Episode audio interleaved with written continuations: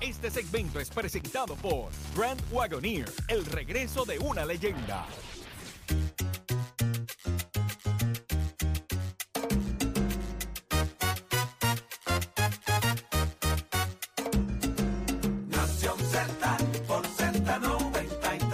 de elemento, aparte del tema del impuesto Ya al sol y otros puntos muy importantes. Análisis de tus mañanas de lo que ocurre en y fuera de Puerto Rico comienza aquí en Nación Z.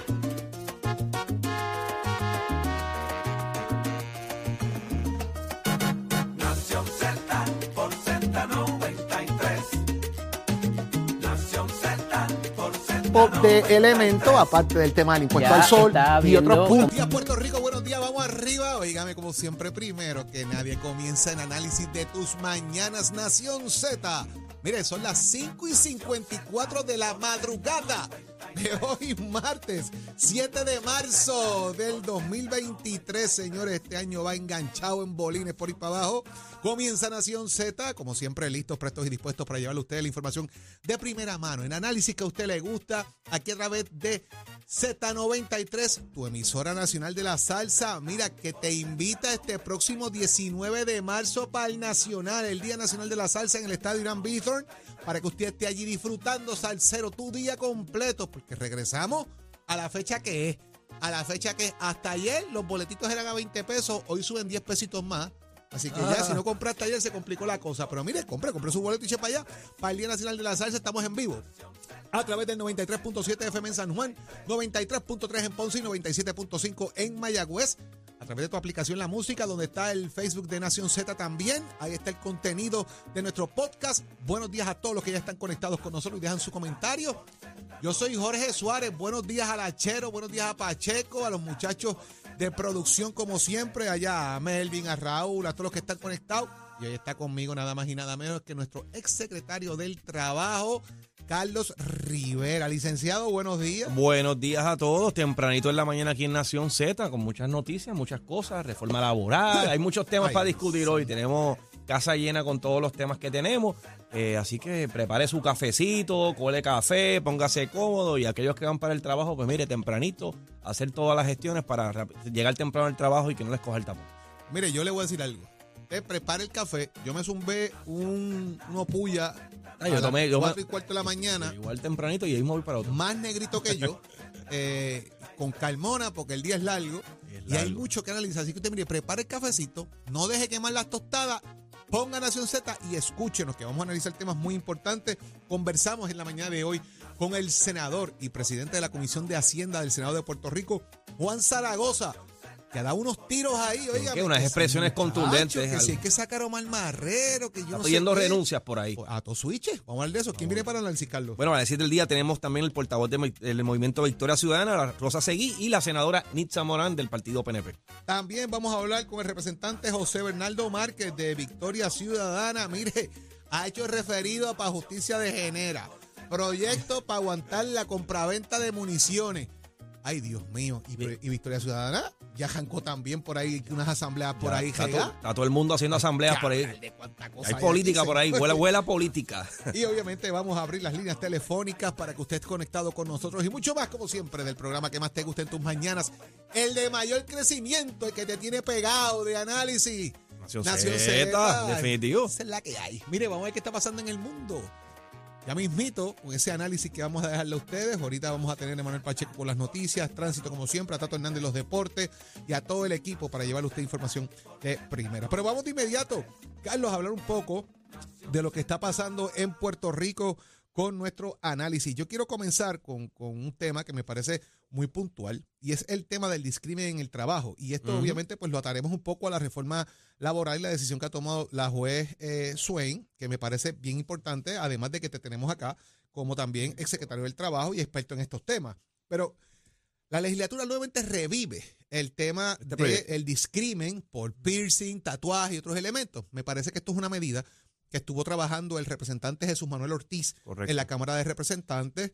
Eh, hubo un problema que no se llegó a firmar en la fortaleza. Nuevamente se revive el tema de que una persona no puede ser discriminada porque tenga tatuajes, porque tenga piercing, por el color de pelo. Porque tú sabes que ahora los colores estos azul Correcto. brillantes, rosado, etcétera. ¿Cómo esto influye o no en el patrono? se puede, obviamente el discrimen no existe, pero ¿cómo manejar este tema dependiendo de uno trabaja? Bueno, eh, eh, precisamente a veces eh, no todo discrimen es ilegal. Eso es bueno también mencionarlo. Precisamente cuando hay No un... pro- todo discrimen es ilegal. Eso es así. Porque cuando, por ejemplo, uno selecciona o en un proceso de reclutamiento que está haciendo un patrono, ¿qué es lo que hace un patrono? Discriminar por un, candidato versus otro y escoge un candidato. Pues cuando uno hace una elección y uno escoge, diariamente uno está discriminando. Cuando tú vas, a- a- en este caso, a comprar mantecado y tú dices, pues yo me voy a comprar en, en vez del de chocolate o el de vainilla o el, o el chocolate chip, el que vayas a escoger, tú estás discriminando uno sobre otro porque cuando Cookie tú escoges... cookie dough. Cookie dough, ya, pues ya, ya vas por esa vez, ya, ya, ya estás discriminando Ya de discrimina la pica. la pica, sacaste ahí el del chocolate, sacaste lo otro. Y así es que funciona. No, uno que uno discrimina en el almuerzo también. y discriminan el almuerzo y las distintas Pacheco, comidas. tú discriminas en el almuerzo. Así que a lo que voy es eso mismo, que hay que tener eh, sumo cuidado porque no todo discrimen es ilegal. En el caso particular de, la- de los tatuajes, eh, no podemos, tenemos que tener, eh, ser cautelosos al momento de intervenir en la práctica de ese patrono y de cómo él mercadea su servicio. Y voy a tener un ejemplo que lo estaba mencionando ahorita fuera del aire. Imagínense que yo voy a solicitar empleo a un lugar de beauty donde hacen peinan pelo hacen lo demás, pues yo, así calvo como estoy, precisamente esa es la imagen que está buscando probablemente ese lugar. Así que van a buscar a alguien que sea fin. O si es un lugar de maquillaje, pues de igual manera van a querer a alguien que pueda más que se maquille, ¿verdad? Para precisamente vender la imagen. Achero no va para allí. A- a- Achero no va para allá. Y si es un lugar, por ejemplo, de, de ese sentido de un gimnasio o algo a que. mí no de- me contratan allí. En el gimnasio jamás me Por van a contratar. Porque este personal cuerpo, este cuerpo no es por problema de tiroides. Pues, pues, entonces, pues, todo eso influye. Así que hay que tener suma cautela sobre eso. En el caso de los tatuajes es lo mismo. Si, por ejemplo, el lugar es un lugar que hacen tatuajes, pues ¿qué es lo lógico? Uno va a querer a alguien que tenga tatuajes para Claro. mostrar precisamente la venta de tatuajes y que la persona vaya a hacerse tatuajes. Así que tenemos que tener cuidado de no afectar el servicio o la imagen que el patrono quiere dar. Eh, así que te- te- en ese sentido hay que darle un poquito de análisis y, Y ver cómo se puede trabajar. ¿Hasta cuándo, por ejemplo, va- vamos a establecer de que la persona que puede trabajar, y estoy siendo sumamente especulativo en esto, Carlos, Sí. ¿verdad?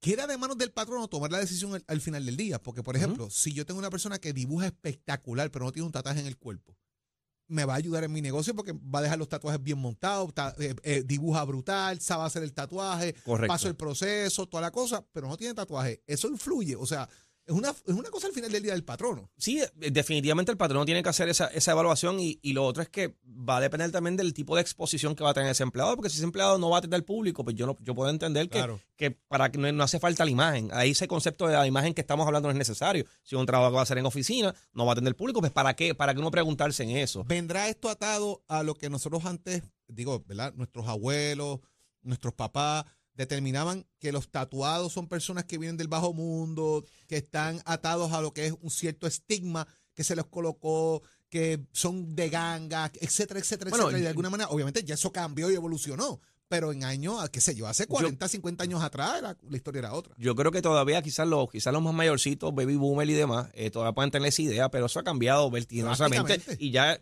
es algo tan normal y tan cotidiano. En, mi época, quizás cuando más joven, era la situación de las pantallas, si recordarán. Las pantallas. Que entonces un- te- los patronos no querían que tuvieses pantallas. Ya y, lo los ra- y los rabos en los hombres Y y, el lo- pelo. Que yo no- correcto. tú y yo no tenemos ese problema. No, ese problema ya lo superamos.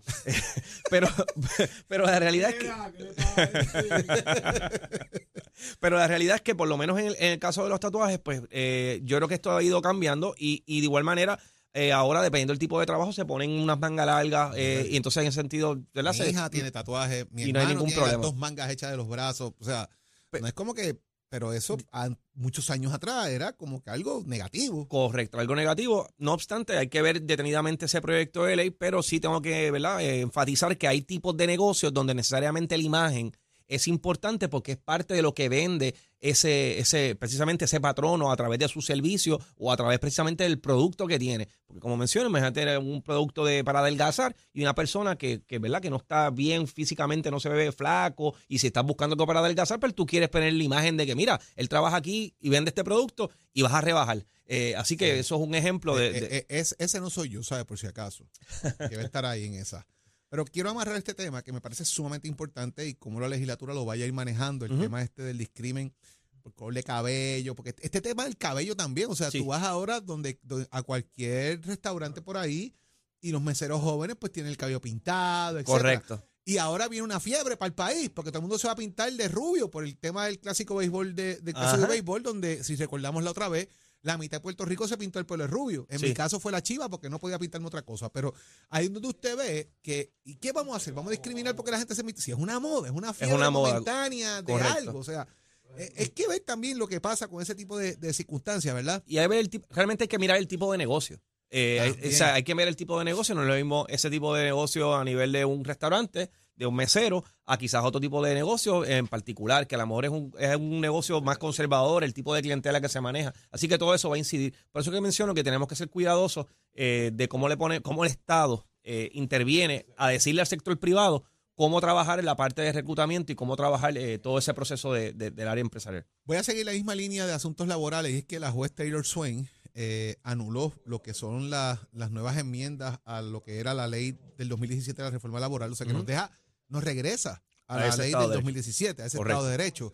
¿Qué perdemos, Carlos, en este cambio que hizo la, la juez? Bueno. Aparte, ¿verdad? Yo sé que por ahí va las 1.300 horas de bono. De ¿verdad? 1300, ahora subieron otra vez a- de 700 horas que se habían bajado, regresamos a las para 1350 el bono de Navidad. para el bono de Navidad, de 1.25 días de vacaciones, ahora volvimos al, al Estado de Derecho que era medio día el primer año hasta los cinco años y va subiendo sucesivamente según los años de servicio. El periodo probatorio, el periodo probatorio que estaba en nueve, nueve meses para el exento y no exento 12 meses bajo, de- eh, volvió a hablar nueve meses cuando según la, la reforma que acaban de anular, eran hasta seis meses. Eh, también el, el- el día de vacación, el mediodía de vacaciones a tiempo parcial, eh, a los empleados de tiempo parcial se eliminó. Eso era algo nuevo a través de la nueva reforma. La paga doble a los estudiantes en el séptimo día también se perdió. Eh, había unas definiciones de lo que eran pymes, porque establecía ciertos días de vacaciones, eh, así como el pago de bono Navidad específicamente para las pymes, hacía una diferencia según los ingresos de estas compañías o empresas, también se eliminó. ¿Cuán malo, cuán bueno es esto? Y, y me explico. Hay, hay sectores del país eh, que determinan que esto es negativo en la industria porque pues es un golpe al bolsillo de la industria. La Junta de Supervisión Fiscal dejó entrever de alguna manera de que iba a haber un éxodo de personas que se iban a ir del país a raíz de esto, que la economía se iba a estancar porque no había forma de, de asumir estos, estos gastos. Parte del grupo como Azores y otros Ujú. adicionales, ¿verdad? Mega empresas también habían puesto el sí. grito en el cielo porque no podían bregar con este golpe de cantazo. Todo esto es cierto, o sea, el impacto es tan negativo como se plantea o puede haber algún impacto positivo, porque de otro lado, yo no he escuchado a nadie de los, o sea, esto pasa y no he escuchado a ningún gremio gritar, mira, esto aquí pasó, nos dejaron solos, estamos jorobados. Tampoco he visto que esto ha provocado una avalancha de empleos creados, tampoco. Por eso, yo, creo que ahí estamos totalmente desenfocados, es mi impresión. Estamos desenfocados de lo que necesita el, tanto el sector privado, de lo que necesitan también los trabajadores, porque el que me diga a mí que los trabajadores estaban buscando esto, pues si hubiese sido así, cuando se aprobó la reforma laboral, hubiésemos tenido una avalancha de personas yendo a trabajar. Eso no ocurrió. De igual manera, decir que esto afectó totalmente al sector privado que colapsó, tampoco colapsó, como muy bien menciona. Así que yo creo que no, no estamos atacando la raíz del problema. Tenemos que hacer, que es lo que la Junta sí ha mencionado, es que tenemos que hacer un sector privado mucho más flexible. Eh, cuando digo flexible es que sea fácil hacer negocio, establecerse, permisología, ad- administrar recursos de humanos. cabeza aquí, Carlos. Administrar recursos humanos es una locura y lo tengo que decir. O sea, yo, yo que trabajo en la parte laboral, yo vivo de, de precisamente del caos laboral que en Puerto Rico impera. En el sentido de que aquí hay tantas leyes laborales que es inmanejable que un pequeño y mediano comerciante pueda, pueda atender todas las leyes laborales y cumplir con la ley. Es bien difícil, es oneroso. Y desde la perspectiva del trabajador, el trabajador lo que está buscando no se le está dando. No es nada, inclusive no es nada más salario, porque vemos afuera patronos pagando 15 dólares la hora y no aparecen trabajadores. Así que no es el salario nada más lo que buscan. Estamos hablando de flexibilidad, trabajo remoto, una experiencia de trabajo que sea mucho mejor, un lugar apropiado para trabajar, trabajar quizás menos días. Sí, la cosa está de los cuatro días por más horas. Correcto. Trabajarme 12 horas, cuatro días y ahí compenso un día Correcto. libre Mire, algo, algo tan sencillo como una persona que eh, yo he tenido trabajadores que me han dicho, mire, licenciado, yo quisiera que me dieran solamente 15 minutos de almuerzo, porque yo prefiero en 15 minutos comerme algo y salir más temprano y irme más rápido. Yo eso estar una hora allí esperando la hora de almuerzo. Yo como en 10 minutos y estoy 50 minutos mirando para el techo, eh, esperando que se acabe para empezar a trabajar e irme. Eso no se puede hacer. Eso es ilegal. Porque tienes que tener la, tienes que tener la hora de almuerzo. Entonces, hay que escuchar genuinamente qué quieren los trabajadores y cómo flexibilizamos mucho más la- el ambiente laboral para que entre la una libre contratación genuina entre el patrono y el empleado. Esa libre contratación está metida porque el Estado está regulando ese proceso. ¿Cómo se, o sea, y esta medida ahora, eh, ¿qué, qué es lo que pide la juez que incumplió el gobierno? Bueno, en el caso de, Según de- el alegato que hacen, ¿verdad? Son dos cosas. Primero, en- bajo la ley promesa dice que toda legislación que pueda tener un impacto fiscal, cuando hablamos de impacto fiscal es que pueda afectar las arcas del gobierno, los ingresos del gobierno, necesita un estudio, una evaluación, un análisis y un estudio sobre eso. Compromiso de presupuesto futuro. Correcto. Ese análisis no se proveyó por parte del gobierno de Puerto Rico, ni de la legislatura, ni del Ejecutivo, de ninguno de los dos. Y lo segundo es que si se somete ese análisis, es importante que ese, ese impacto económico no vaya en contra del, del plan fiscal, que ese es el segundo asunto. Pues la Junta ni siquiera tuvo que evaluar si iba en contra del plan fiscal porque no se sometió a estudio. Nunca llegó los No documentos. llegó a los documentos. Y de igual forma, yo sé que el, el legislativo le echa la culpa al, al ejecutivo y el ejecutivo le echa la culpa al legislativo. Estamos en, en esta, ¿verdad? En esta dicotomía entre ambas partes, pero la realidad es que la legislatura, en otros casos, cuando tiene proyectos de impacto fiscal, llaman a la Junta y le dicen, Claro, mira, Junta, claro. te estoy tocando base contigo porque a mí me interesa que esto se apruebe. Dime si O esta sea, que esto fue para legislación... las gradas. Esto fue para las gradas. Por eso no tocaron base con la No Junta. tocaron base. Yo hice esto, otra vez la Junta se mete por el medio y nos tumbó No esto que era bueno para los trabajadores de Puerto Rico. Así que en este caso, tanto la para- legislatura como el gobierno, los para- dos se pusieron de acuerdo para jugar para la Para la grada, y te voy a decir por qué. En el 2017, cuando se aprobó la reforma laboral que la gente criticó, eso se hizo a petición de la Junta. ¿Qué es lo lógico? Si eso se hizo por petición de la Junta, la para tú modificarla, la Junta. tú tienes que decirle, oye, Junta, voy a modificar la reforma laboral y te voy a someter el proyecto para que me digas si, está, si tú estás de acuerdo. Eso era lo que debieron haber hecho. Eso no ocurrió tampoco. Otra pregunta. ¿Qué es lo que va a hacer entonces el representante y presidente de la Cámara, Rafael Taitito Hernández, al acudir allí? Porque una cosa es decir, mira, yo puedo someterte todos estos papeles ahora y me dejas vivo el proyecto. Está bien difícil eh, en una apelación, porque ya lo he hecho, ¿verdad? Ya, ya se hizo. Tendrían que llevar un análisis, pedir de alguna manera, ¿verdad? Una reconsideración. Mira, aquí están los estudios, este es el análisis, y convencer a la Junta sobre ese particular, pero ya tienen una determinación de, la, de un juez. No hay forma de echar eso para Es atrás. bien difícil, bien oneroso. Bien difícil en una apelación que se lo eche para atrás. Esa es mi forma de verlo. ¿Y cómo lo va a mover entonces el gobierno? Que también ha dicho que va a buscar la manera de apelar. Y recuerda, recuerden este asunto. A diferencia de la- del salario mínimo que se aprobó, el sector privado estuvo de acuerdo con el salario mínimo. Pero el sector privado, como bien mencionaste, Azores, industriales, todo el sector, centro y detallistas, todos están en contra de la reforma laboral. O sea que no tienen un apoyo, no hay un consenso para esto. Y esa es la crítica también del sector privado, de que esto lo hicieron sin haber hecho los análisis, sin tener obviamente eh, en ese sentido un consenso entre ellos. Así que va a ser sumamente difícil que eso se pueda aprobar. Carlos, por otro lado, y esto es un tema, oígame, es que este tema que estamos tocando de la reforma laboral, del discrimen laboral, es bien importante y me parece puntual para que el país esté al tanto. Y obviamente escuchar voces, porque vuelvo e insisto, yo no he escuchado a, a las uniones, yo no he escuchado al sector privado en el sentido de los empleados decir, mira, esto me está afectando, levantar la mano, salir a gritar, tirarse a la calle, protestar. Yo no he visto eso. No, y no esto está dando golpes, ya lleva par de días, desde el pasado viernes esto está por ahí dando golpes, y yo no he escuchado a nadie decir nada. Más allá de que, pues, vamos, el- el- lo- los políticos decir, vamos a, a- a resolver el tema en los tribunales. Y volvemos. Si usted no llama y toca base para las enmiendas, usted está comprometiendo el presupuesto futuro, usted no levantó impacto fiscal. Mira, en la legislatura de Puerto Rico, cuando eh, el cuatrenio de Luis Fortuño, toda, leg- toda legislación que se presentaba tenía que tener una certificación del Departamento de Hacienda que dijera precisamente si tenía o no impacto correcto. fiscal.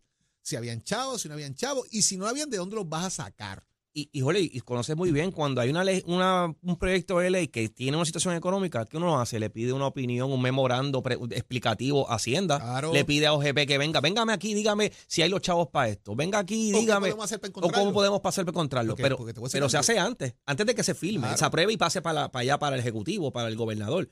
Pero imagínese que yo ahora diga, pues yo voy a hacer un proyecto de ley para pagarle las hipotecas a todo el mundo, porque eso estaría chévere y ahí yo me apuntaría así, y, y yo sé que tú también, este, para que si la aprueban le Yo el bojador. que haga exactamente. A todo el mundo va a pagarle la hipoteca. Y eso suena bonito. Pues dije, y yo cojo tiro el proyecto de ley sin ningún tipo de análisis. Y lo aprobamos en Cámara, lo aprobamos en Senado y llega el gobernador. Eh, eh, ¿Tú sabes hasta cierto es- punto es ¿Tú irresponsable. sabes cuál era el zafacón de esa legislación? Que toda- cada vez que de dónde salen los chavos, todo el mundo decía de los premios no pagados de la lote- no reclamados de la Ah, de la lotería. lotería, Mi hermano, esa es, esa es la vaca de este. De ahí todo el mundo exprime. Todo el mundo exprime. Todo el mundo. De los premios no reclamados de la- Eso no paga más de 3 millones de pesos y ya va como por 50, porque todo el mundo exprime de ahí. O sea, ¿de dónde lo saco? De los premios, no reclamos de lotería. Es una cosa increíble. Todo el Y mundo lo, el mismo. y lo otro es, Jorge, ¿desde cuándo ya está la Junta de Supervisión Fiscal? ¿Cuántos años llevamos con Ya la todo el mundo Junta? sabe lo que hay que ya hacer. todo el mundo sabe lo que se- Yo puedo entender que es el primer año con la Junta, pues se nos pase esa. Pero a esta altura del juego, con tantos años ya trabajando con la Junta, sabemos por dónde va la Junta, qué es lo que quiere la Junta, cuál es el plan fiscal y qué hay que hacer para que nos apruebe una legislación. Carlos, de otra parte, el Departamento de Justicia y la Oficina Independiente de Protección al Consumidor recibieron sendos referidos para que investiguen el otorgamiento del contrato de la empresa Genera PR por manejar los activos legados de la Autoridad de Energía Eléctrica y de alguna manera también por entender que este contrato es ilegal. El representante José Bernardo Márquez y el representante Luis Raúl Torres, uno de Victoria Ciudadana y el otro independiente, Ujú. entienden que se está violentando directamente lo, lo que es la política pública energética del 2017, que habla de que el 50% de la generación del país tiene que estar en manos de la isla. Bueno, yo creo que ya vieron lo que pasó con el contrato de Luma, eh, que ellos entendían también que era ilegal y la misma situación fue referida al Departamento de Justicia. Justicia también emitió que, ¿verdad? que estaba todo en orden, que no había ninguna situación. Yo no sé si ahora ¿verdad? Eh, va a haber una historia distinta, pero habría que preguntar precisamente si confían en el Departamento de Justicia, eh, porque ya, ya, ya vimos la historia de lo que ocurrió con Luma.